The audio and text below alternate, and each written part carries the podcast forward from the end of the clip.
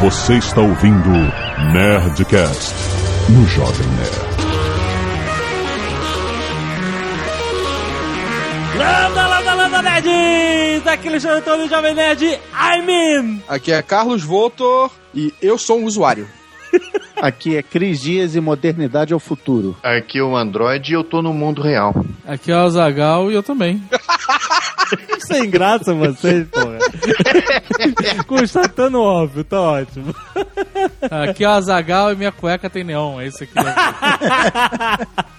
É isso aí, nerds. Estamos juntos com esse time, o time do sci-fi, né, cara? Pra falar de ciberespaço e, por que não, Tron, cara. A primeira visão que a gente teve do ciberespaço, o clássico de 1982. Mas vamos falar do que veio antes. Quais são as nossas noções de ciberespaço? O que, que a gente aprendeu? Neuromancer, quem leu aí, cara? O, o termo foi cunhado no livro, né? Vamos falar sobre tudo isso e muito mais depois do e-mail. Canelada.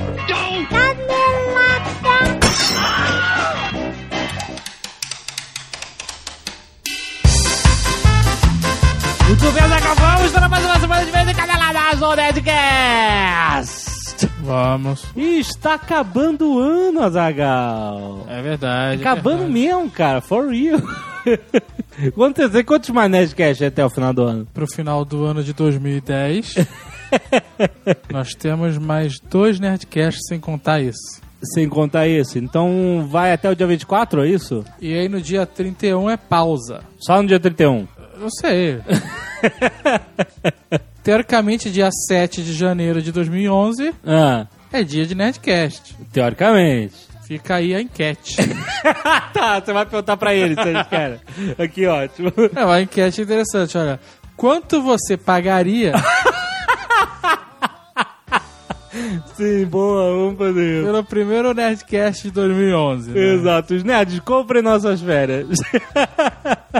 A gente vai se decidir ainda. É, O fato é, sexta-feira, dia 31, Não vai ter Nerdcast, pelo amor de Deus, né? não vai ter Nerdcast.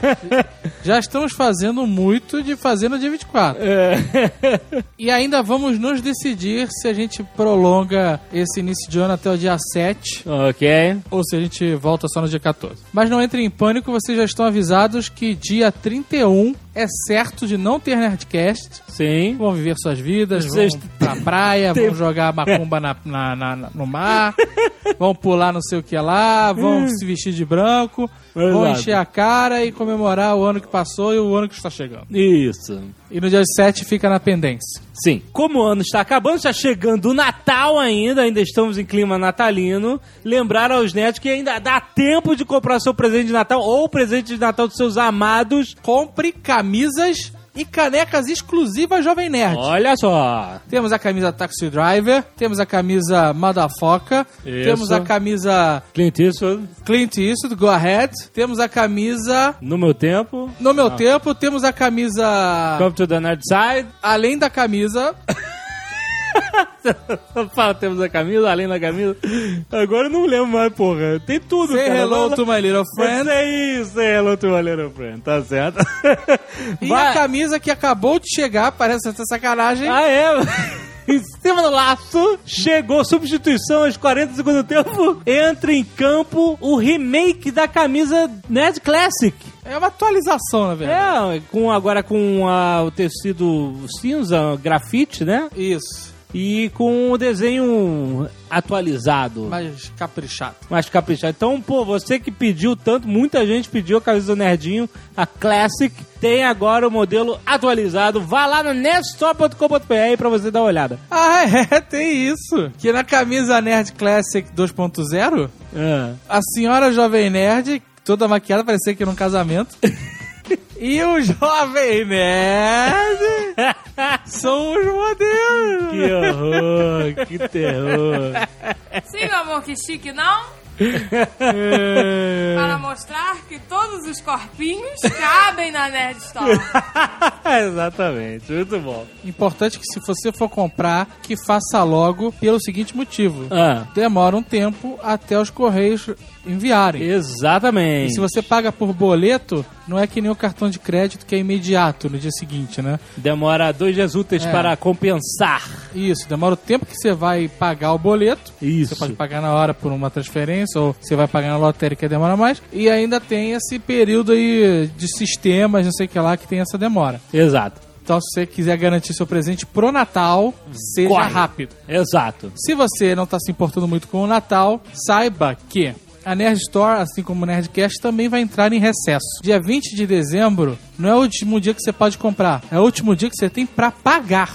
Aham. Porque quem compra no cartão de crédito paga na hora. Então, beleza, o cara compra dia 20, pagou dia 20, o sistema é automático e tal. Se você compra no boleto, você tem lá tantos dias para pagar. Se você comprar no boleto dia 20, não vai dar tempo. Porque a gente Isso. vai encerrar o, o Slave Robô, tu vai parar de fazer lá os, os recebimentos no dia 20. Sim. Então, se sim. você comprou no dia 20, você vai. Mesmo que você pague no dia 20, você sai correndo e vai num banco ou numa lotérica pagar o boleto. Não dá tempo, porque o sistema demora uns dois dias pra atualizar. E a gente só vai saber que você pagou de fato depois do dia 20. E aí a gente não tem como mandar. É, não quer dizer que. Quer dizer, quer dizer, não tem como mandar em dezembro. É, se você. As compras feitas no período de 20 de dezembro a 5 de janeiro só serão remetidas pela Nerd Store após o dia 5 de janeiro de 2011. Certo. Beleza? Então- Se você comprar e pagar a sua compra. É, se comprar e não pagar, porra, também.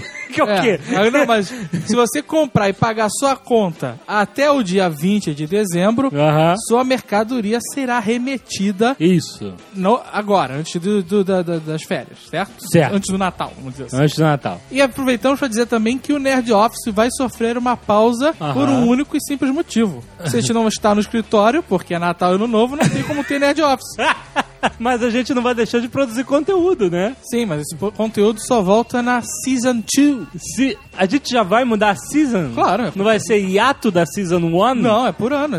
Foi essa aí, foi pra ver se rolava. Ah, então essa foi pra ver se a, se a- Foi o piloto, pra ver se a emissora. Mid-season. É, exato. Agora, Azaghal, vamos falar com os nossos ouvintes universitários. Certo. Ou recém-formados. Olha aí. Que grande parte do- dos nossos ouvintes estão É o nessa que faixa. diz a nossa pesquisa. Exatamente, por isso que o Global Talent escolheu o Nerdcast para se anunciar para essa galera. Você preste atenção porque isso pode te interessar. É um programa educacional criado pelo BI International Companhia de Talentos que capacita jovens universitários, ou seja, se você está há dois anos de se formar ou você já se formou há dois anos, para ter maior sucesso na carreira executiva ou de empreendedor ou de negócio próprio. Certo. Porque, cara, todo mundo que se forma na faculdade hoje sai numa média, né? Na verdade, depende da faculdade eh, e da proximidade dela com um barzinho. Sua média pode ser menor do que a dos outros. Que faculdade não é perto de um barzinho, né, cara? Porque quando você sai da faculdade, que nem você sai da autoescola, né? Você não sabe dirigir Você quando não você sai é. da, da Você, autoescola. é. Você vai aprender na vida. Exato. Mas o que acontece? Esse programa foi desenvolvido para suprir uma lacuna existente na formação acadêmica do mercado de trabalho. A faculdade é a faculdade, mercado de trabalho é mercado de trabalho, certo? Certo. Uma- totalmente diferente, uma Teoria e prática. É. Esses caras, eles se alinham mais à necessidade do mercado de trabalho do que ao mundo acadêmico da faculdade. Eles dão conhecimento prático, eles suprem a falta de networking, a ausência de vivência internacional, até isso tem, que é a necessidade de afinar as suas habilidades com o que está acontecendo de fato no mercado de trabalho, né? Se você tá fazendo faculdade e não tá trabalhando na área, você realmente não sabe o que tá acontecendo. E se você tiver algum colega de turma que esteja trabalhando na área, ele, esse cara, já tem uma visão completamente diferente Ah, é. do que vocês estudam, porque ele vive a parada, né? É verdade, é porque é verdade. muito diferente a teoria da prática. O programa acontece através de quatro imersões, cada uma de uma semana, sempre no período das férias. Janeiro e julho, por um período de 18 meses. E olha só, os participantes atuam em projetos reais, de empresas reais, que são parceiras do programa. E entre as imersões, os participantes mantêm contato através da rede social própria do Global Talent. Vai lá conhecer globaltalents.com.br tem um link aí no post, cara. Se você se interessou, não deixe de acessar o site, saber como funciona, como você pode entrar na Global Talent. Pô, legal, gostei. Maneiro, né? Global Talent! Esteja acima da média. Criei um, Você criou um slogan. um slogan. Será que eles vão aproveitar?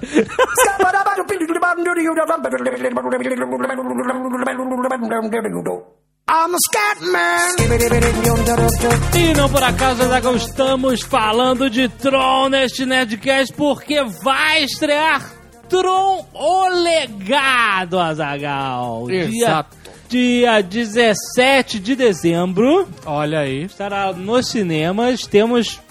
Bom, segredo, a Disney sempre mantém segredos, seus filmes, pouco fala deles, mas a gente tá aqui pra discutir isso, então não deixe de ver, porra, eu tô empolgado pra ver o filme. É, mas também tu foi pra Los Angeles, aí tu não tem como não estar, Não, né? os caras me empolgaram lá, né, cara? Porra, conversei com os atores, conversei com os diretores, os caras sabem vender o peixe, né, cara? Eu, pô, cheguei aqui mó pilhado, né? Veio de bonezinho luminoso e cacete. Verdade, cara. Já sabem, né? Finalzinho de ano temos programa, temos filmes para ver Tron Legacy, mas o filme nerd estreando nos cinemas, não perca. Aproveito para deixar claro que esse Nerdcast está cheio de spoilers de Tron de 1982, então não vai reclamar, hein? Se você não se importa com o feedback do programa passado sobre Sim. games, sobre desenvolvimento de games, Sim. venha comigo e pule para o minuto. Vem comigo que escroto. 23 minutos e 48 segundos. Relatório de e-mails, Robot tô trabalhando, vamos lá. Olga Mendonça envia o rap de seu grupo falando sobre videogame. é maneiro. É legal? Toca aí. Eu não vi, olha só.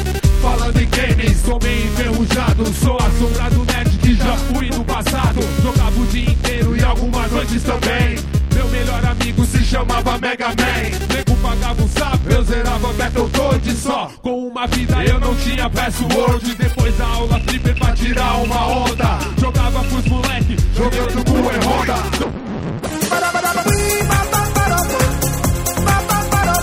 Nerdcast Tales 238, Alexander Santos, já, já, já é de casa, muito bom, Isso. muito obrigado, muito legal. Guilherme Stein envia vídeos sobre vício em Civilization. É, na verdade são propagandas do Civilization simulando né, um grupo de, de né, Caraca, terapia. funcionou que ele acreditou que era verdade, né? Rafael Ramírez, se eu fosse você, eu me chamaria só de Ramírez. Ramírez! Envia um vídeo de games mostrando o verdadeiro amor. É Ah, irado sim. esse vídeo. É muito legal, cara. O que, que acontece no videogame, Muito isso é a bom vida real vídeo. no videogame. E ele manda também uma tirinha sobre a história do 3D. Essa história do Olha 3D. aí. Que beleza, valeu, Rafael. O que mais? Nerd dublado envia o remake gratuito de Elite do MSX, que foi citado, do qual participou do desenvolvimento. Olha aí, tem um link pra você ver diretamente. Olha só. E muitos nerds pedem mais Nerdcast sobre games. Não vai rolar. Claro que vai. Não, Vai rolar. e alguns ouvintes disseram que as mulheres não souberam dar dicas sobre mulheres, enquanto outros pediram um Nerdcast inteiro sobre o assunto com elas. Bem, elas não souberam dar dicas por um simples motivo. Elas não estavam ali pra dar dica. Elas estavam ali só pra escrotizar. Exatamente. Eu, em nenhum momento, vi elas dando dica nenhuma. Exatamente. E Isso. o Nerdcast inteiro com elas sobre esse assunto, que aí elas provavelmente vão dar dicas ou não.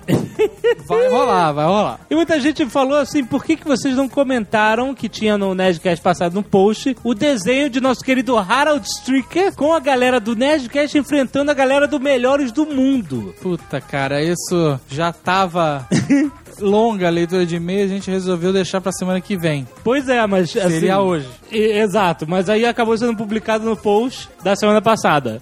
É, porque os Slave Robot faz, prepara o post e bota tudo e a gente elimina é, o que a gente acha que ficou, que vai pro próximo programa. exato. E isso aqui, o Jovem Nerd falhou. É, porra, sono, né, cara? Virando a noite eu não vi, não vi o link lá. e não deletei, aí tava lá. Mas, boa, tem aí o link de novo. De novo, exatamente, com o desenho do Harold, Harold, Harold. Harold Stricker, Harold Stricker.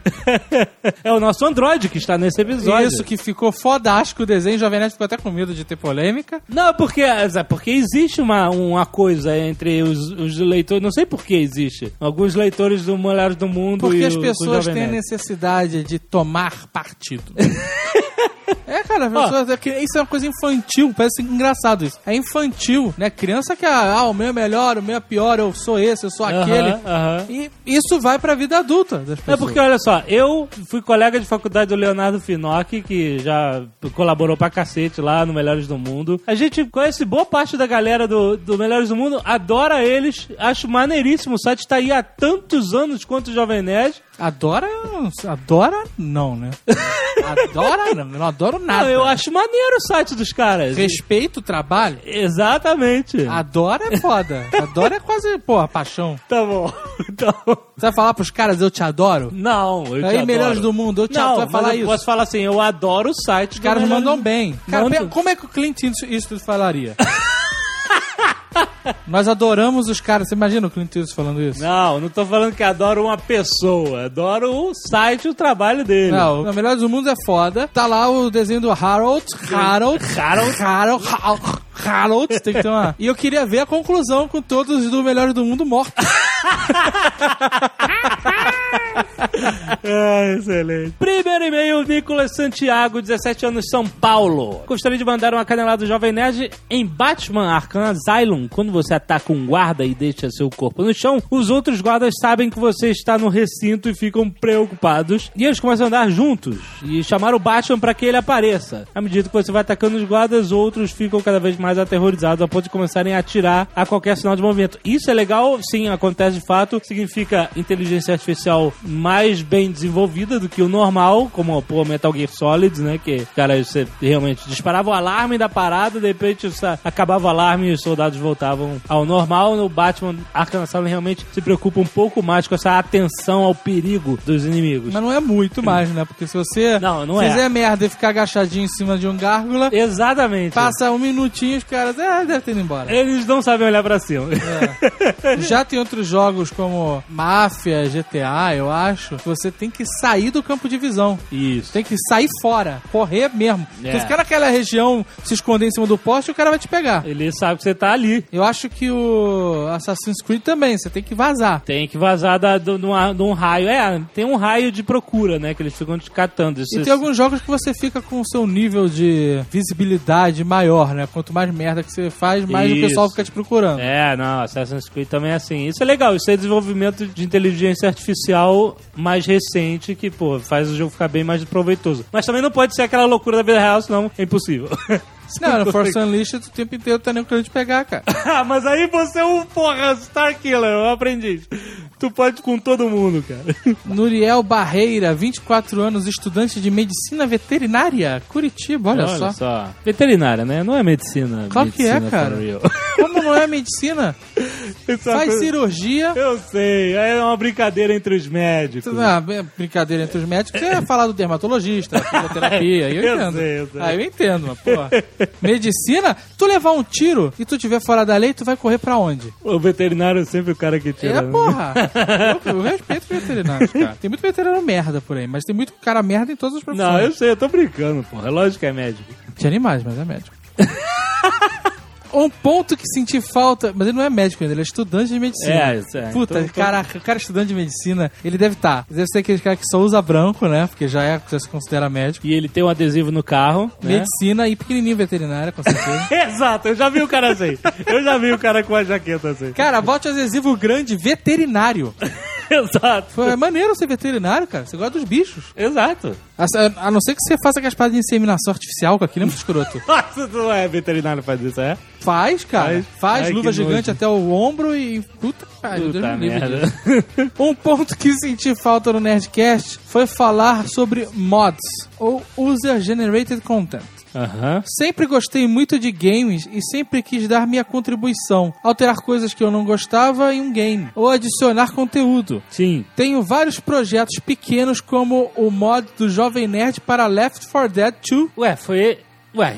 É esse cara que, que mandou as cami os caras de camisa do, do Jovem Nerd? Não. Não sei, não sei. Agora você eu tá tô zoando o curioso. cara, o cara vai botar você com cabeça de cavalo.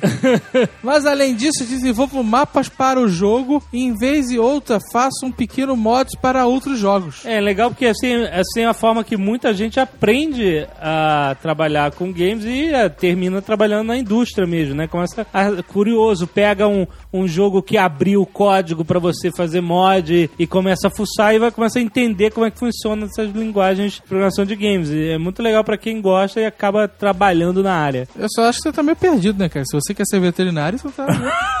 tá gastando muito tempo fazendo mod de jogo. É o hobby, tá valendo, né? A comunidade Modder é gigantesca e super bem aceita nos jogos de PC. Jogos como Team Fortress, Counter-Strike nasceram de pessoas desenvolvendo mods. Sim, é verdade. O Counter-Strike era uma modificação do Half-Life. Ah, é? É. E aí a parada ficou tão popular que. É, Que eles botaram na caixa e venderam. oficial. Botaram na caixa e venderam, exatamente. Que ótimo.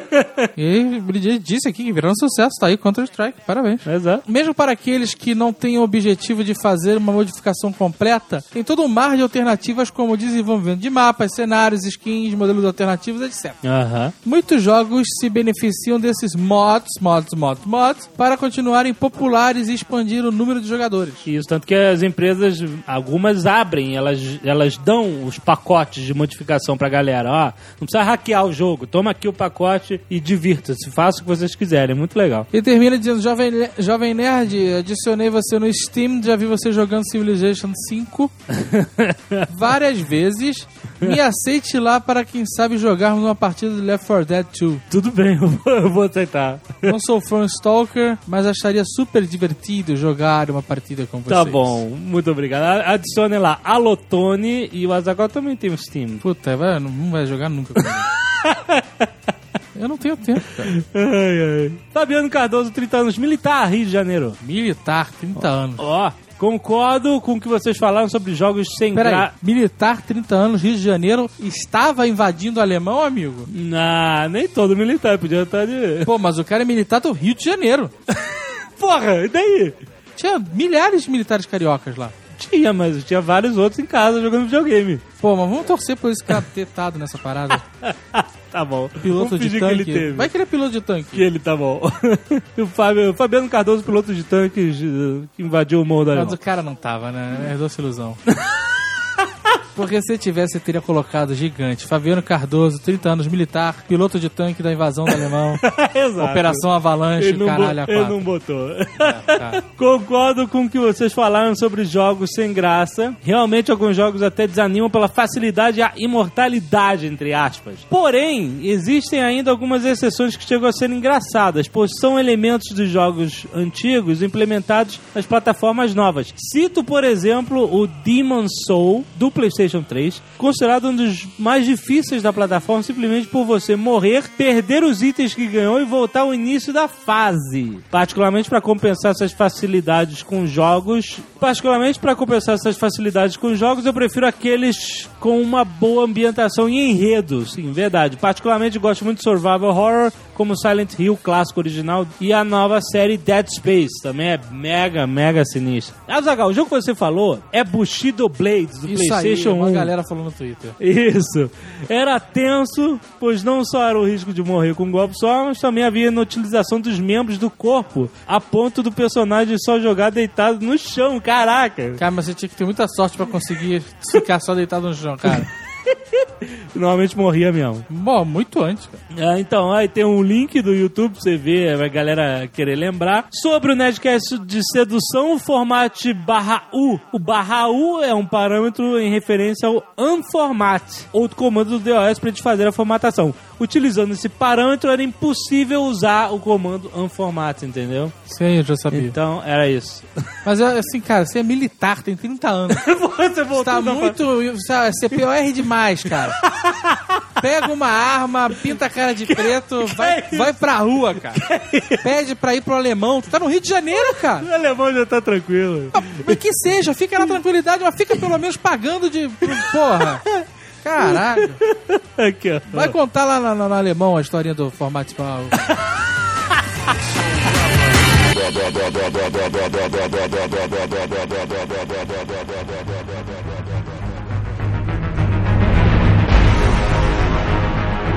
Como devemos começar? Como devemos começar? É, exato.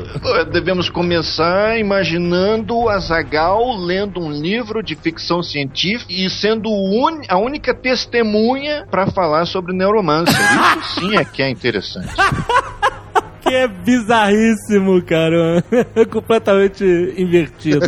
Eu, como único especialista em neuromancer desse programa, não vou me repetir. Então vocês prestem atenção porque eu vou falar uma vez só. Neuromancer, o livro de William Gibson, de 1984. O legal é que o Jovem Nerd ganhou ó, faz um ano e meio, dois anos atrás, um Neuromancer de presente. Eu não, não consegui ler ainda. Ah, e tá aí até hoje, era lá aquele Neuromancer. E era um livro que fala é, é, a primeira, a primeira visão de cyberpunk. O termo foi cunhado no livro pelo William Gibson, ciberespaço. É engraçado porque quem for ler hoje o Neuromancer vai achar ele um livro mega tosco, sabe? Assim como o Tron, né? Assim como o Tron de 82. Exato, porque ele era um futuro baseado na tecnologia da época. Você tem que ler ele, cara, muito inserido num contexto do- da época que foi escrito. É, da sociedade, não só da tecnologia, como da sociedade, né? Eu acho que ele é um livro que um público só que viveu aquela época, eu acho que conseguiria entender. Não, não, você consegue entender. Você- se você for ler esperando uma puta ficção científica com cyber, ciberespaço, aí como o Jovem Nerd tá falando, você vai ficar frustrado, porque não é isso tudo, não é Matrix, que é o que a gente tem como ápice, assim, né, desse tipo de coisa, né? O- Não seria mais é, um livro que tratasse de, de sociedade ou de distopia, vamos então falar assim? Sabe o que acontece, gente? Porque assim, como eu fui o único que leu esse livro, e eu não fico procurando a explicação pro vida, universo e tudo mais, eu só tô lendo a história mesmo, eu não me foquei muito se ele tá fazendo crítica social ou não, eu só tô lendo a história. Que broxante. Mas você esperava o quê?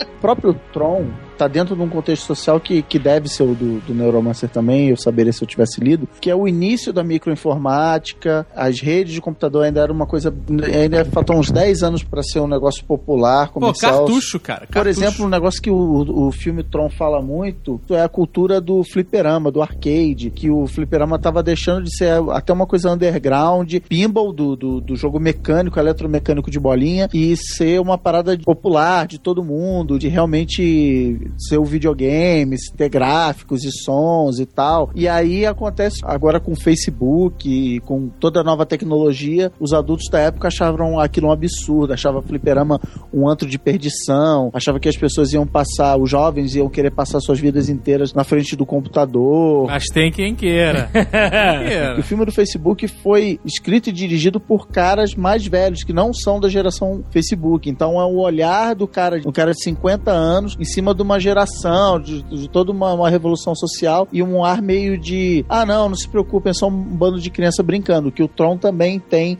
de uma maneira menos séria, já que, já que é um filme de aventura e tal. Também tem essa abordagem, ah, não, são uns garotos muito loucos aí e tal, deixa pra lá. O que, que tá acontecendo? Fenômeno. O filme novo tá chegando e aí tá acontecendo que o, que o Fernando Royle chama de fenômeno episódio dos Simpsons. Porque sabe aquele episódio dos Simpsons clássico que o Homer é sugado pro ciberespaço? É um de Halloween, né? Ah. Ele, ele- a primeira vez que aparece um Simpson em 3D, né? O Homer fica aquele, naquele grid, é sugado e tal, e acaba no mundo real. Então, quando ele tá lá dentro, eles fazem uma coisa meio poltergeist, né? Homer, o que você está vendo aí? Aí ele fala assim: Vocês viram aquele filme Tron? Aí volta pra galera e fala: Não, não, não, não, não, não, não.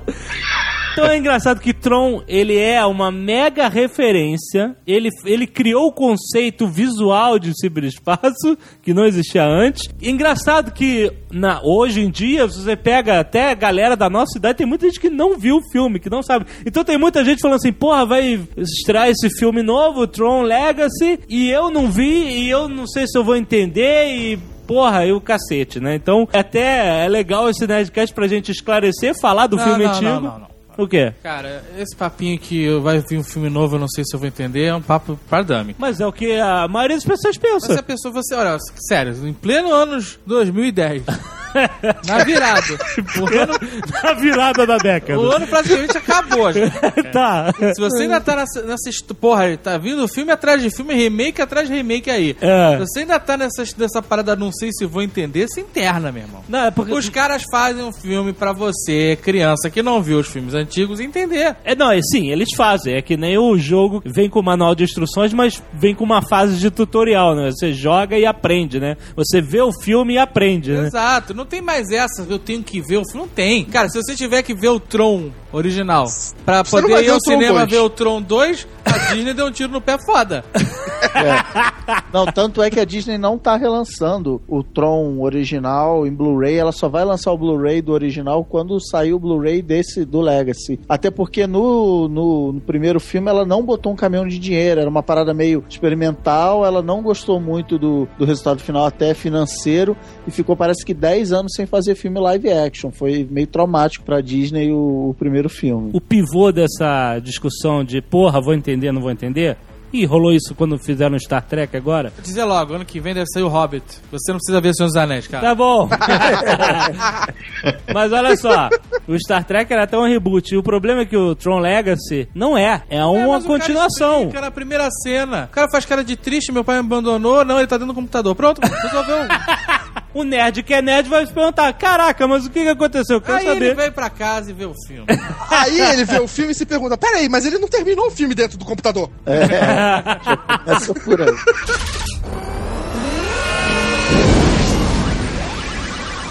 Tem uma coisa sobre Tron que precisa ser dita, né? Aliás, uma boa comparação entre esse prime- eh, o primeiro e o segundo. No primeiro, o que, que nós temos? Nós temos uma ideia muito boa, né? A execução não foi lá essas coisas. É um filme muito morno, muito parado, É, você muito arrastado. é bobinho, é bobo, né? É bobinho. Mas isso por quê? Porque os efeitos especiais eram feitos à manivela e o pessoal tinha que calcular tudo que tinha que ser renderizado, né? Então era uma outra experiência, era realmente muito difícil a ferramenta para aquilo que eles queriam alcançar. Eles usavam um computador com 2 mega de memória. E o Fernando Holly da Seagulls Fly falou que os caras não tinham interface gráfica nessa época, não, meu irmão. Era tudo programado, cara. Entendeu? É. tudo que você vê ali. E o filme é todo blue screen, atores em blue screen. Mais ou menos, né? O filme ele tem menos, ele tem menos computação gráfica do, do que a gente acha. Muito cenário era, era maquete, com luz e Ah, tal. sim, tudo A- bem, As mas- únicas coisas que eram realmente computação gráfica eram basicamente os veículos, aquele cruzador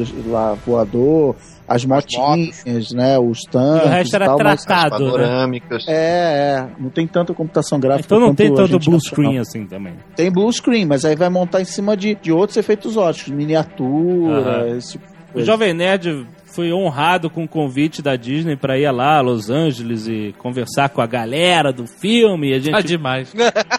conversei cara a cara com o Steven Lisberger, o, o diretor do primeiro filme, com, é com o diretor do novo filme, com os atores Tá e com a legal. galera. Foi muito foda pra caralho. Beleza. Só te pergunto uma coisa: conversou com a Olivia Wilde? Conversei com a Olivia Wilde, em, não, não, não, cara, não, não sozinho, com a galera, com os blogueiros. Puta merda. Cara, eu vou te falar. Eu não requisitei entrevista com ela, A porra. minha pergunta é a seguinte: O que que você ia fazer se você tivesse uma entrevista sozinho com a Olivia Eu não Wilde? ia fazer nada, só tô explicando. Não Eu- sozinho, né? Porque Não, porque, você olha não só, quer levantar margem tinha a dúvida, dois, né? tinha dois tipos de entrevista. Tinha a entrevista mano a mano e tinha entrevista em conjunto. Com A mano a mano era sozinho com ela. A mano a mano, você podia, ah, eu quero entrevistar a fulano e tal. Eu não pedi entrevista com ela porque eu tenho que perguntar pra ela. Você, ah, você é Olivia Wilde, todo mundo te acha gostosa e você tá no filme. Todo mundo pergunta a mesma coisa. Eu queria falar com o diretor do primeiro filme, eu queria falar com o Daniel Simon, que ilustrador foda que Você redesenhou a Light Cycle. Como é, que, como é que é o House, na verdade? Teve um cara que fez a- uma pergunta mega constrangedora pra ela, ela e, cara, a Disney deve ter riscado o nome do cara na hora, cara. o cara perguntou assim, ah, o alemão lá, perguntou, você, ouvi dizer que você sente tesão por nerd, aí ela, what? É, é, é, que, como é que é? Eu pensei que a gente ia falar do filme e tal, aí cara foi uma cara de c... inacreditável e. Meus parabéns, muito bem, hein? Eu Porra! achei a atitude do cara. Tá maluco, né? Falta de respeito. Mas então, ela nem é gostosa, hein? Ao vivo. É magrinha. Isso aqui é uma falta de respeito. Mas eu, eu não falei isso na cara A dela. mulher É pa- nojenta. nojenta. e, e o Jovem Nerd, eu vou te falar, né? Ela é, ó, é muito bonita, muito bonita, mas menina de faculdade, ó, eu tenho uma amiga de faculdade, igual a Olivia Wilde, sabe? Esse é, assim. o Jovem Nerd. Existe uma magia em Hollywood, o nego transforma as pessoas, cara. Quando tu vê ao vivo. Ó, o Nerd Office tá aí pra provar. É muita maquiagem. Mas então, pô, é legal que foi muito bom pra trazer coisas pauta é, pra esse Nerdcast, né? São coisas que você não lê por aí, né? Por exemplo, uma coisa que eu falei até apareceu no Nerd Office, né, cara? O Steven Lisberger, o cara que começou essa porra toda, a gente acha que Tron era aquela parada da ideologia do ciberespaço, olha, vamos revolucionar o mundo e tal. A ideia inicial do cara era uma loucura, cara, de disco e anos 70. E neon. O cara fala assim: caraca, meu irmão, essa porra de neon, tu já viu, tu liga, ilumina tudo, mó barato, foda. Cara devia estar numa viagem foda. E se existisse um guerreiro de neon, cara?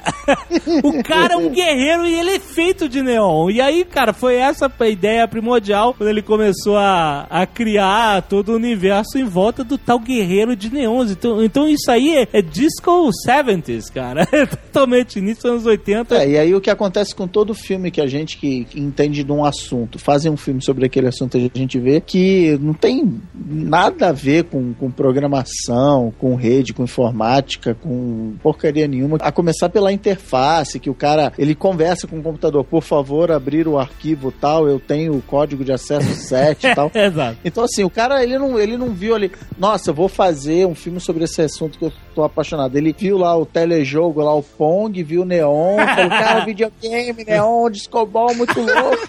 Não, e é legal porque o, tem, o- tem o jogo, né, do Tron, né? As Pelota- cobrinhas. Pelo, não, não é a cobrinha, é o outro. Que o cara joga um pixel. Ah, o, a pelota é, a básica. pelota o- básica, que é o Tron. Não é o Tron. O Tron é o programa do... do... Ah, cara, vocês O estão Tron, entendendo. Cara, o Tron nem é o personagem principal. O personagem principal é o Jeff Bridges, que é o Flint. E é transportado, é, seu corpo é transportado pra, pra dentro do, do, do computador. O Tron é um programa feito pelo Alan, que era um amigo dele, trabalhava na Isso. empresa doida lá, de computação gráfica. É que é a empresa do cara que roubou o jogo É. que eles usam da, da parada do, do Flint, que era o Jeff Bridges. Tron é um programa de segurança criado por esse cara, entendeu? Que dentro do, do ciberespaço é representado pelo mesmo ator.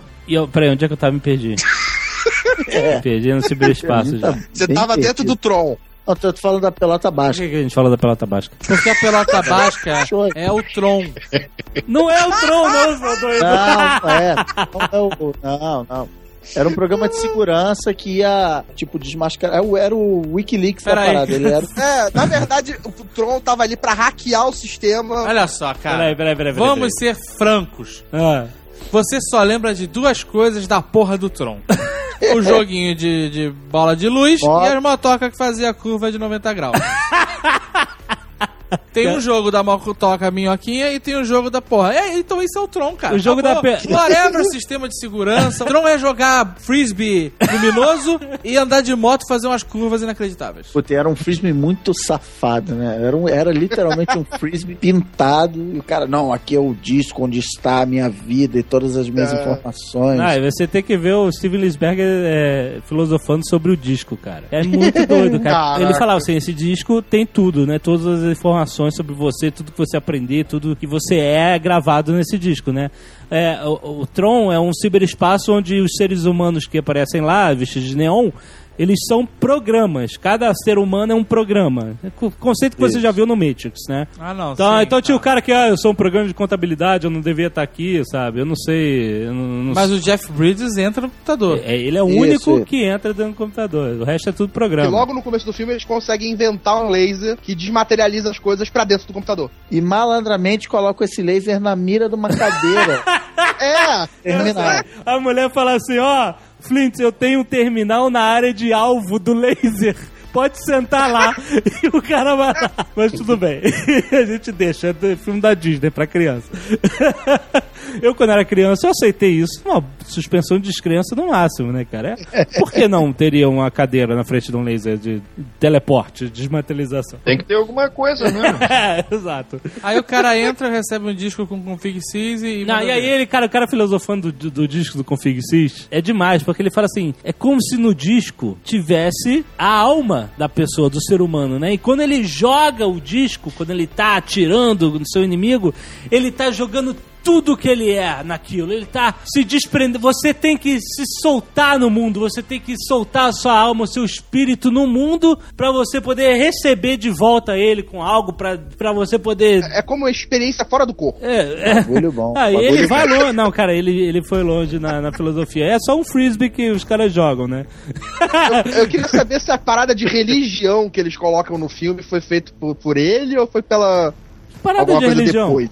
Dos Que eles usuários. consideram os usuários como se fossem Deus. Não, é. Não, o usuário é Deus. É, não é- Nós assim- louvamos ao usuário. Não, calma. Não é bem assim, né? Não é bem religioso o negócio, é uma lenda, né? O cara pergunta assim: você acredita nos usuários? Um programa pergunta pro outro, aí o cara, ah, eu acredito, né? Os programas é, acham que existem os usuários e que o, o usuário é o que comanda tudo que acontece lá, mas. É o criador, né? É, eu acredito no usuário Não, e nada me mas falta. não é um usuário. Cada programa tem o seu usuário, né? Tanto que os programas são representados pelos atores do mundo real que criaram aqueles programas. Era um filme à frente do seu tempo, né, cara? Com certeza, em Porque vários você vê- aspectos. O computador daquela época, os videogames, você jogava com um boneco e acabou. Hoje em dia você joga com o seu usuário. Olha aí.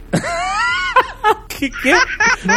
Falando o quê? Da ID do P, da É, PSN? pô, não é? Você é aquela coisa, ganha troféu, ganha experiência, teu disco fica lá girando e enchendo o disquinho. Não. É mais ou menos isso. Você online hoje, praticamente todos os jogos, vamos lá, todos os jogos do Xbox você loga com você. O seu Sua usuário. vida virtual completa. Você entra no lugar, Cris Dias, por exemplo, com esse avatar maroto dele. Todo lugar que ele vai na internet, Twitter, Orkut, ele é o Cris Dias. Tem gente que pira, cada lugar vai com um nome diferente. No cyberespaço, o Cris Dias com o disco nas costas certamente louva o Cris Dias da vida real.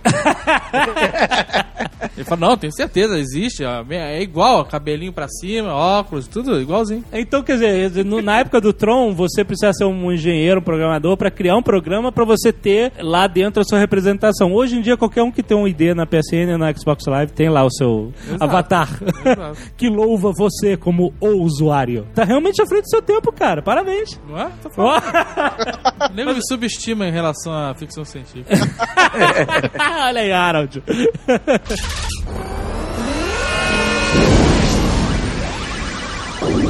Normalmente a ficção científica retrata esses mundos virtuais de que as pessoas vão se conectar no computador e vão viver no mundo virtual uma coisa que parece o que a gente tem hoje como MMO, Second Life e tal, que eu vou entrar lá e eu tenho meu avatar lá no mundo virtual. E o, e o Tron não, ele vai... Existe um mundo que a gente não conhece, que acontece por trás da telinha. Por que, que não pode existir um mundo dentro dos computadores? Né? O que, que acontece lá que a gente não vê? Quando a gente manda um comando, faça isso. E essa foi a grande a esticada na imaginação do que, pode acontecer dentro do mundo que fez o filme ser plenamente inovador. Mas eu acho que chega a ser um pouco até meio que Matrix. Que Matrix nada mais é que um mundo dos programas aonde os humanos estão conectados lá dentro também. O Tron deu uma, uma roupagem à vida do videogame. Va- as pessoas podiam imaginar que o videogame só jogava e dormia, vou jogar e vou dormir. Só isso que ele fazia. No filme ele fala, não, o cara depois que joga vai tentar revolução. tenta- Tenta se libertar do controlador. No caso do, do que a gente vê hoje, não. É, as, as pessoas meio que evoluíram pra essa vida virtual, né? O que a gente percebe com isso tudo é que as pessoas, na verdade, são todas frustradíssimas, né? É, Essa é a maior lição de, MMO, de tudo, né? né, cara? Cara, a vida dele é, é sempre uma merda pra 90% das pessoas e ela quer viver uma parada virtual, e isso não necessariamente tecnológica, mas é pra fugir da realidade e ser alguém melhor, né? Assim, melhor, mais forte, mais bonito, mais inteligente, mais o que seja. E a gente vê muitos filmes que são assim, né? Você vê no Matrix mesmo, no mundo real, porra, o que, que era aquilo, né, cara? Os caras eram uns lixos. É. Entrava no mundo virtual, porra, era style puro, né, cara? Exatamente. Era Armani, era tudo, É o cara. Twitter hoje em dia, todo mundo é mais legal, mais inteligente, mais sarcástico que no mundo real, né? Exato. Os avatares com seus ângulos. Fotos de as cima fotos pra baixo. ângulo- né? É. Close no olho, close no olho. Close no olho é foda. Close no olho, meu amigo, significa que você é um lixo. Cara- Mas é engraçado isso, cara, porque se você pegar esses filmes todos, na maioria, vocês que adoram ver vários sentidos na ficção científica, é isso, né, cara? É um bando de gente querendo ser outra gente. É, resumiu Mas a ficção científica, né? é isso, né? Né, A carapuça é essa, né, cara? Não, essa leitura é de qualquer obra. Vo- Você vai assistir um filme de espião é porque você quer se imaginar como espião, você quer ser James Bond. Você quer ser o Hobbit? Tem gente que quer ser, eu não quero O Jovem Nerd quer. Que isso? É, enfim, Não, não, mas os você está se encarnando. Isso E, o- independe. e, o- e o- os personagens, eles são pessoas insatisfeitas com suas vidas que querem uma vida melhor. Não é o o Tron não, não é isso. antigo, eu tô entendendo o que você tá falando. No filme antigo não tem tanto esse negócio. O Flint lá, ele não resolve entrar no computador e ser o mega guerreiro de, de frisbee motor. Ah, ele tá fudido lá dentro.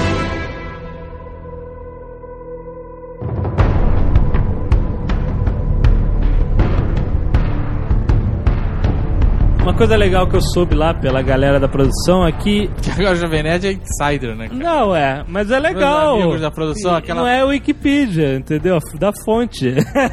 Meus amigos da produção, aquela aquela menina baranga, qual o nome? Olha, eu tinha- Olivia Ah, Wilde. aquela mulher feia lá, o, o Não William- falei nada disso, não falei nada disso. Aquela magricela. Falei que ela é magrinha, só eu. Assim, ninguém sabia o que tava, o que tava rolando. A galera Disney, né? O que, que a Disney fazia? Desenho animado, né, cara? E filmes, filmes legais, filmes tipo Herbie, né, cara? O que os caras estavam fazendo era completamente diferente, cara. Uma mescla de filme, animação, computação gráfica. O que, que é isso? Quando o cara tava animando, você chegava lá, o supervisor na- no ombro do cara e olhava, ah, muito bem. Agora, quando o cara tá enfornado no computador, programando, sem interface gráfica, uma cena de uma moto maluca que vira curva de 90 graus, você não tem controle, você não sabe o que, que esse cara tá fazendo aí, cara. Ah, espera aqui que daqui a duas semanas eu te mostro a cena, né? Então tinha muita gente apreensão no máximo em caralho, o que, que, que vai ser isso? E o mais impressionante que ele falou, o Steve Lisberg, é que quem deu mais força pra eles eram os caras mais velhos da Disney. Os caras que estavam lá já há muito tempo. Devia ser o contrário, né? Ah, Os, os garotos novos ah, que vão trazer essa revolução e tal. Não, tava todo mundo apreensivo e a galera mais velha deu apoio, sabe por quê? Porque eles falaram assim: olha, vocês estão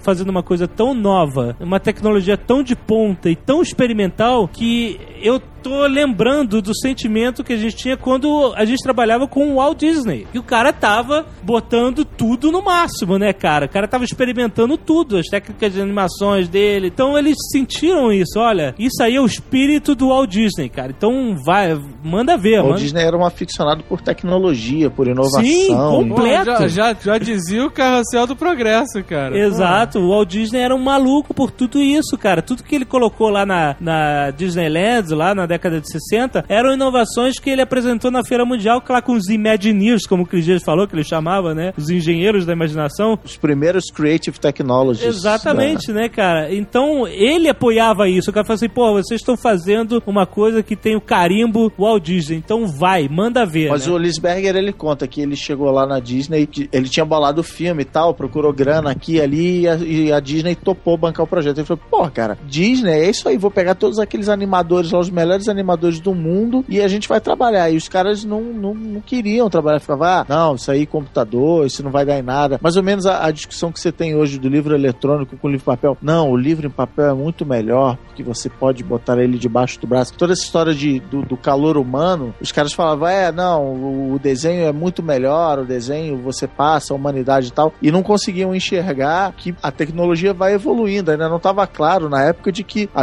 a própria lei de Moore e tal, que os computadores iam a cada ano ficando mais rápidos e mais poderosos. Então eles olhavam para aqueles testes de computação gráfica e falavam, com uma caneta eu faço uma coisa muito melhor do que isso, eu não preciso de É, computador. uma bonita e etc, né? Um livro que conta bem essa, essa história é o livro da Pixar, Pixar, a história da Pixar, que eu não vou lembrar o nome agora, que eu li no, no início do ano, que ele fala justamente dessa barreira que eram só os engenheiros que a- acreditavam na computação gráfica e precisou vir o John Lasseter, foi o primeiro animador, o cara que estava preocupado com história, com piada, com emoção, pra olhar aquilo e falar, não, beleza, tem futuro nisso aqui, a gente vamos investir nesse negócio. É, e ho- é, hoje é só isso, né, cara? E é engraçado que eles guardam até uma mágoa até hoje que a academia nem quis avaliar o filme como para o Oscar de efeitos especiais, né? Isso não conta. É revolucionário, é necessário, mas assim, é- não era para os fins da academia uma parada plástica, bonita. Efeitos especiais estavam em outra pegada na época, mais de efeitos óticos e, e fundo azul e tal.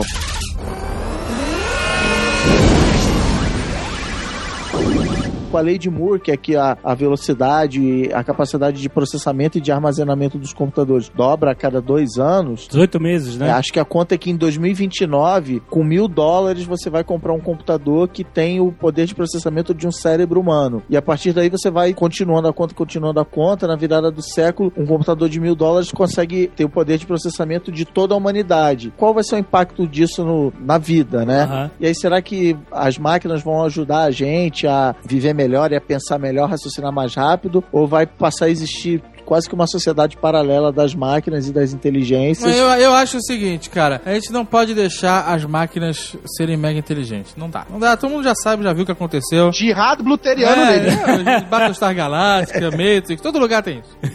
Ah, a solução é a seguinte: você faz um programinha de salvaguarda, instala lá na, na raiz de, de de whatever que eu não sei o que é. Toda vez que o computador chegar ao nível de processamento X, Ah. formate C barra U. 哈哈 Você vai achar que eu tô de sacanagem, mas no filme, esse programa é, o- é o Tron. Esse é o Tron no filme. É o cara que monitora pra ver se não tem nenhum programa saindo da linha. É, que é o que ele manda aí pra cima do cara, exatamente. Você tem que botar sua cabeça na época se você for rever Tron, né? Tem certos conceitos que são muito inocentes, né? Como o, o, o Alan, no início do, do filme, tem o acesso bloqueado, ao, ele não consegue mais acessar a rede e uh, mexer no programa dele, Tron, né? E aí ele recebe uma mensagem pra ir uh, perguntar pro vice-presidente o que aconteceu, né, cara? Ele não vai falar com o cara do TI, nem nada. Ele vai na sala do vice-presidente e fala assim, pô, meu irmão, que tem acesso à rede, cara? O que, que você fez aí? Esse programa que os caras faziam no filme era o mainframe, era assim, era um computadorzão central que você botava comando, não tinha interface do usuário, não tinha Windows, não tinha porcaria Aham. nenhuma. O filme até se passa num futuro próximo da, da época, mas assim, era uma visão até de da, da tecnologia, da informática que não dava pra ter na época, que as pessoas iam ter computador em casa e, e sair criando coisa, e programando e hackeando e tal, era uma coisa muito mais centralizada. O cara teve que ir até a empresa pra poder invadir o sistema, ele teve que sentar no É, terminal. no início aparece o Flynn tentando entrar lá do escritório dele, no arcade, Ah, é né? verdade, com um Com um tanquezinho tanque lá. de guerra, que, que o programa dele era o, era o Clue, né? E É. aí ele, até o, o Clue morre, né? Ele é capturado pelo reconhecedor, ele não consegue invadir a parada e ele, termos de informática zero, né? Ele chega, ele bate na mesa e faz assim, porra, esse era o meu melhor programa. Tipo, perdi o programa, né? Mataram É o no... melhor programa. Eu salvei na fita. abre a gaveta e pega o cartucho. Exato, né, cara? Como assim? Era um conceito muito diferente do- da realidade. Não, Mas... e outro conceito bizarro é você pegar toda a sua vida, botar dentro de um disco e arremessar o disco nos outros, né, cara? Então, mas aí tem aquela viagem doida do, de LCD do cara. Porra, né? meu irmão, se à entregar. parte, né, cara? Eu fico pensando, no momento que ele joga, que ele se desfaz do disco, ele apaga? Não, não apaga. Ele, ele tem um elo Se você. Pô, então tá mais moderno se ainda. você quiser fazer a ligação espiritual do caquinho, o disco pode ser você se desdobrando. Ele é ligado ao corpo pelo cordão de prata. Olha aí, caraca, Zagal sabe, sabendo das As coisas. pessoas acham que eu sou um ignorante, né,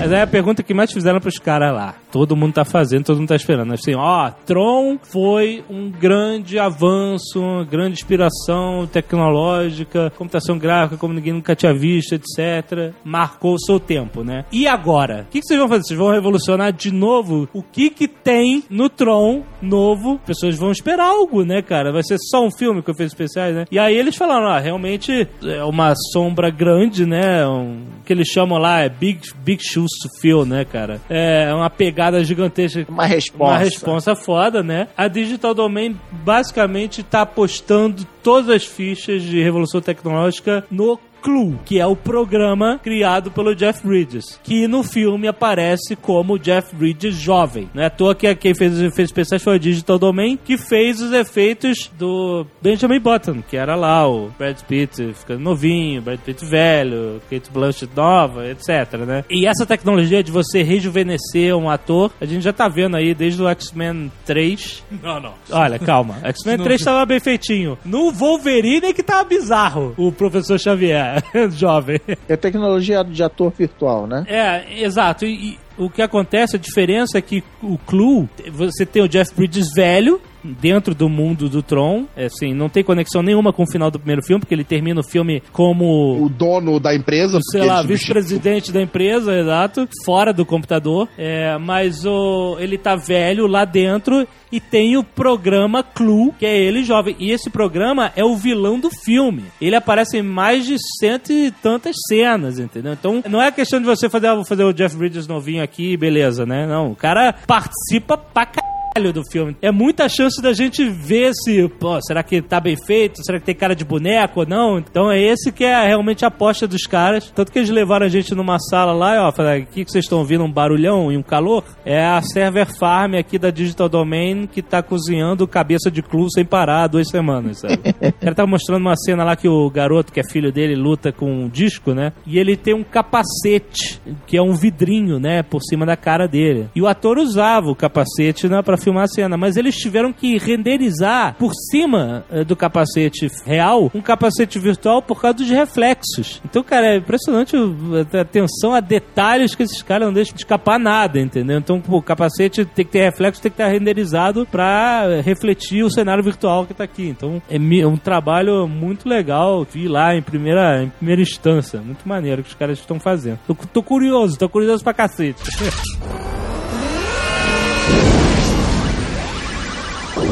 O mundo virtual do Tron, puta, é a parada mais datada que existe, né, cara? Discobol e LSD. Aquele grid, né? Porra, aquelas fórmulas, formas geométricas, o cacete. Mais datado só se fosse tudo verde, né? cara? Exato. Exatamente, né? E aí foi isso, né? A gente perguntou: tem fumaça, tem chuva, tem faísca, né? E antigamente era tudo estéreo, né? Os caras falaram: olha, é, sim, é óbvio que colocamos porque o mundo da computação gráfica, o mundo do, do computador, tudo mudou desde a época. Hoje em dia todo mundo sabe mexer no computador, sabe a linguagem do computador, né? Então o que, que eles tinham de Tron? Era só esse visual, essa identidade, né? E- mas eles tinham que trazer pro mundo de volta. Então eles falaram, vocês inventaram que Jeff Bridges, ele recriou o mundo de Tron, querendo trazer uma proximidade maior ainda com a realidade. Por isso que vai ter chuva, por isso que vai ter eh, terra, pedaços, partículas, né? Tudo isso que não existia antes porque era um mundo criado pelo Master Control, que era outro programa. E a interface é o quê? O Windows? É, ele, ele tá separado do mundo, isso que eles falaram, né? Ele, ele não tá ligado na internet, não tá ligado. Ele tá num servidor isolado de tudo, tá numa ilha de Galápagos, sabe? Ah, não, aí eu não acredito. Não existe. Não existe computador desconectado.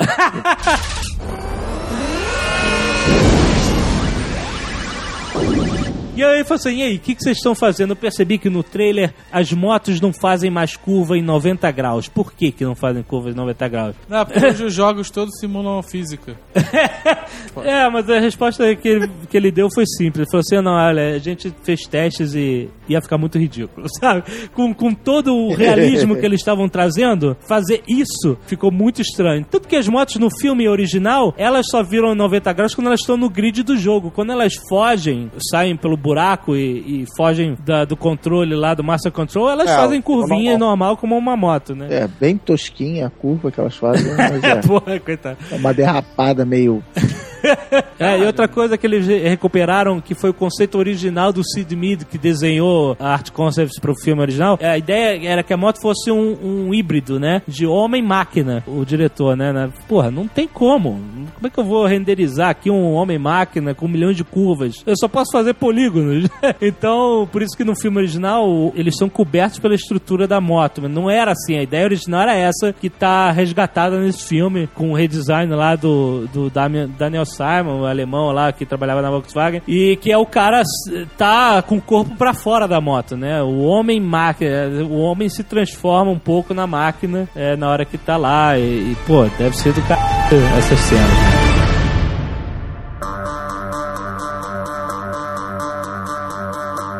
É, eu vi um filme essa semana e é interessante porque é um outro conceito de realidade virtual. É uma realidade virtual real. O filme Ah. chama Gamer. Ah, não, cara, não fala isso não.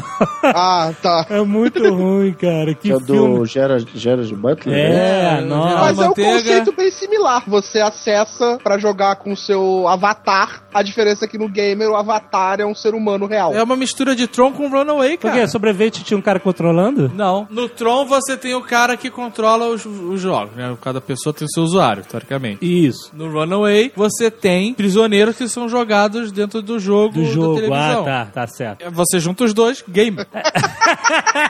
o cara deve ter lido alguma reportagem do Second Life. Se a gente fizer um Second Life Extreme, For real. que você controla, mas a parada acontece mesmo, não fica só naquele negócio de pixel se esfregando. mas não funciona, o filme é uma merda, cara. Inacreditável. sabe? É, é triste mesmo, é muito ruim esse filme.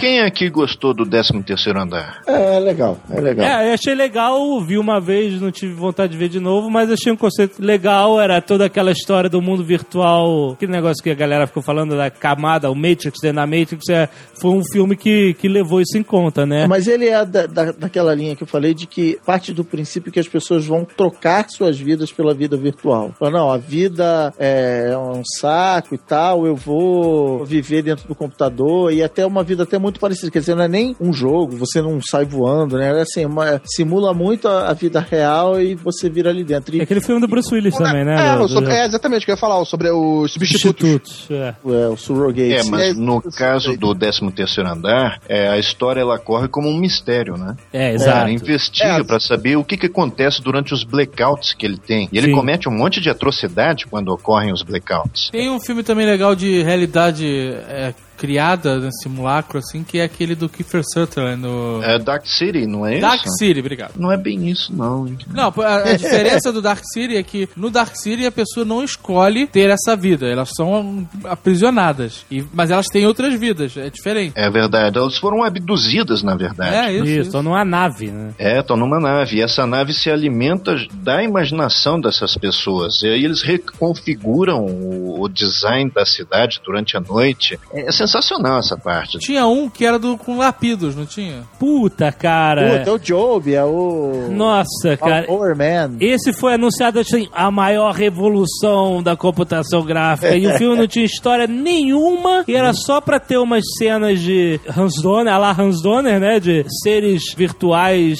se entrelaçando numa cena de sexo bizarra, né? Eles se fundiam numa forma só. E aí no final o cara é absorvido pela porra da, da- do ciberespaço e ele se transforma em todos os telefones do mundo tocando ao mesmo tempo. É puta. Ai, cara, me. Lembrou disso? Lembrou? é muito ruim, cara.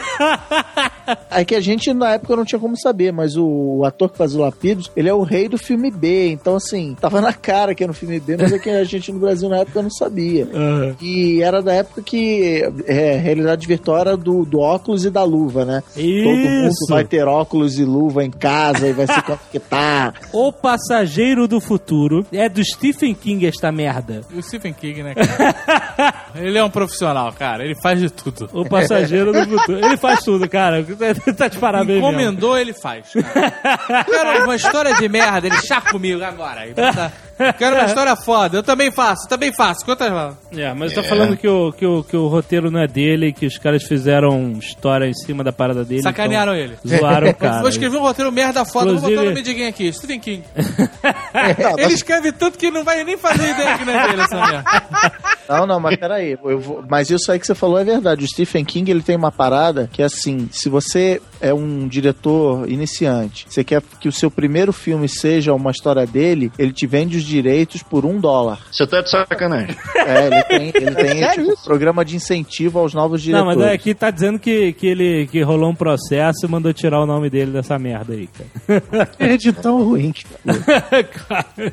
Teve também um episódio de Além da Imaginação, que eu me lembro que tratava de realidade virtual. Aliás, uma coisa, olha, bem revolucionária até, só que é um episódio, né? Aham. Então é uma coisa que se esquece muito fácil. o, o Além da Imaginação, se você parar pra pensar nele, era um programa muito bem feito, né, cara? Não, porra. Bem feito. Porque o cara tinha um episódio de, sei lá, 40 minutos, vai. Isso. Não era muito mais do que isso, 45 no máximo. O cara contava histórias complexas pra caralho. É, cara. Com início, meio e fim. Com certeza. Num episódio só, cara. E sabe por que que fazia sucesso? Porque não havia a obrigação na série de haver explicação. Sim. Não, só precisava ter começo, meio e fim. Sem explicação, você não, você não consegue nem criticar. É, o, o episódio ele tem que se manter por si só. Então é claro que isso originou coisas mais absurdas e fantásticas e legais possíveis, né? É, mas é importante ressaltar aqui que o fato de não ter explicação não significa que ele vá ser incoerente. É, mas é exato. Então é moleza fazer uma história sem explicação. Não, você tem que ter uma coerência nela. Esse episódio que eu tô falando era uma funcionária de uma, uma empresa gigantesca, uma fábrica gigantesca, que nas horas de folga, né, os funcionários eles se encerravam em câmaras e aí gerava uma realidade virtual. Aham. E aí, no caso, essa funcionária, a máquina em que essa funcionária está, ela tem um problema e ela acaba é, se perdendo, perdendo a consciência dentro do jogo, dentro da realidade, ficando lá em loop eterno. Sempre termina com um castigo maldito, né?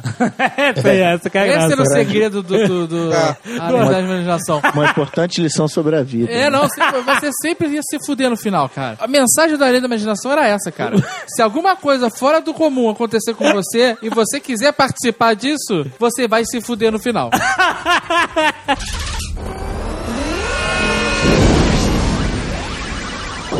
Quero falar de um outro filme de realidade virtual que pouca gente lembra, O Vingador do Futuro.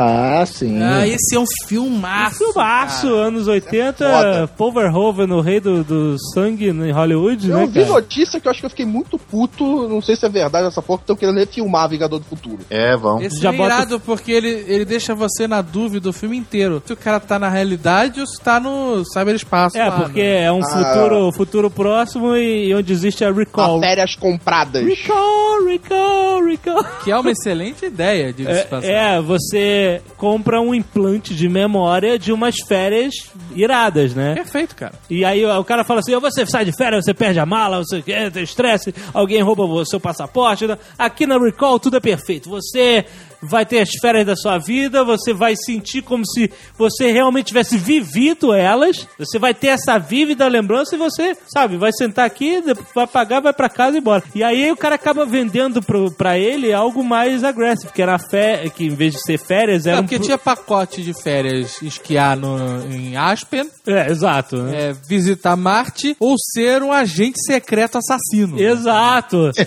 é um foda que o cara conta todos os clichês do filme ali. Ele fala assim: olha, você vai ser um mocinho, você vai ser perseguido, vão tentar te matar. No final você salva o planeta e fica com a mocinha. Ele, o cara contou o filme inteiro, né, cara? Na tua cara ali. Ele joga na tua cara tudo que vai acontecer. Aí ele- E o legal, a, a- virada do roteiro, no momento em que vai ser aplicado o negócio, você vê que deu merda. E aí você fica na dúvida: opa, será Já que. começou ou Já não começou, exato. Aí o cara até fala assim: Meu Deus, o que, que está acontecendo? É, Ele já está alucinando. Ela fala assim: Não, eu não apliquei a memória ainda, entendeu? Mas, porra, foda-se, né? Dentro da memória, é óbvio que pra fazer você acreditar, eles julgariam um argumento desse, né? Mas você fica o filme inteiro na dúvida. Mas o mais maneiro desse filme é que esse é o filme com a quanti- maior quantidade de máscaras absurdas lá no.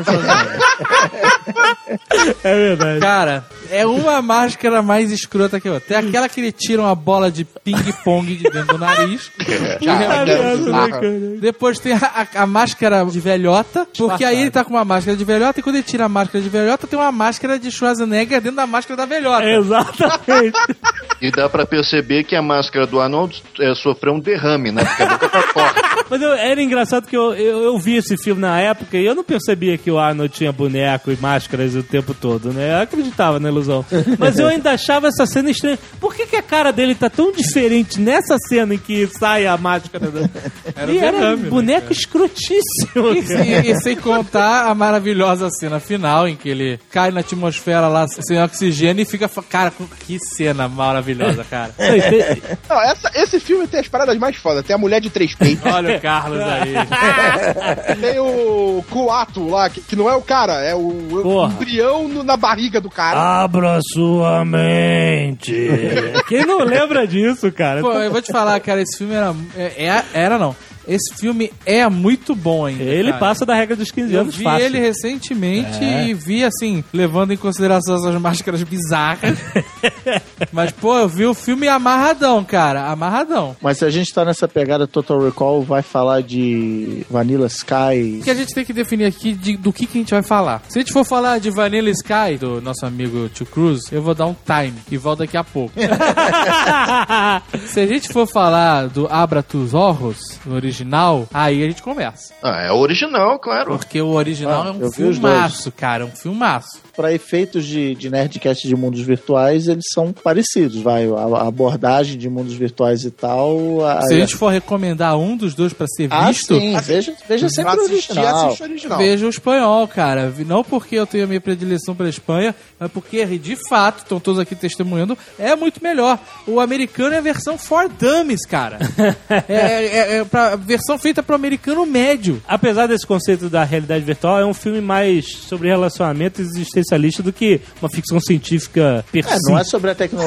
É, né? exato, Como né? É, Isso. dá pra viagem no tempo, assim como em algum lugar do passado. É, mas é legal porque ele é um filme que mostra como às vezes é, o cara fica tão viciado no virtual que ele não quer voltar pro real. Ele substitui, né, cara? É, Que é, na verdade, eu acho que a discussão sempre quando se levanta essa coisa da realidade virtual, do mundo virtual, é essa. Quão grande é o vício da realidade virtual, porque exatamente lá você pode tudo, você é muito mais do que você é na realidade, então você acaba se prendendo a essa realidade virtual e abandonando a sua vida real. Agora o Carlos levantou um filme aí que a gente não tinha pensado e que realmente, cara, é um filme de realidade alternativa de simulacro autossugestivo. Qual? Em algum lugar do passado. Ah, tá. O cara viaja no tempo, sua consciência, ou faz uma autossugestão, ou o que seja, mas ele opta por sair da realidade dele pra viver uma outra parada. É, os românticos vão dizer que ele de fato viajou. É, Os pessimistas vão dizer que foi só uma alucinação. que ele tava viajando. Eu li o livro. Vocês sabiam que o, o autor, ele fala que isso é baseado em fatos reais? Sério? Ah, sim. Mas o interessante é que foi algo consciente dele. Ele falou: Eu quero viver outra vida. Como não tinha recursos, fez da maneira que era possível pra ele. Uma autossugestão que fez ele viajar no tempo ou não. E aí, whatever, né? E aqueles filmes que você tem aquela realidade, só que mística. que Seria uma visão de um mundo melhor, de como seria a sua vida se você tivesse feito uma escolha diferente. Isso entraria como uma realidade virtual? Tipo Scrooge no Tipo, Natal. É, ou então, tipo um homem de família. Tipo, clique. Porque você vive uma outra vida que a princípio poderia ser melhor que a sua. Pra você aprender uma importante lição. É, mas ninguém aprende nada, né, cara? Fala assim.